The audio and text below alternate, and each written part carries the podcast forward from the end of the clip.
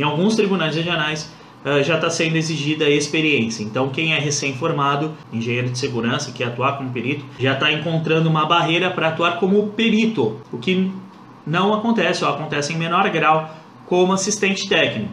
Como assistente técnico, o que vale é o resultado que você é capaz de gerar para o seu cliente, não a experiência que você tem. Porque assim, ó, você pode ter 20 anos atuando como profissional de segurança do trabalho, seja técnico, engenheiro, tecnólogo, enfim.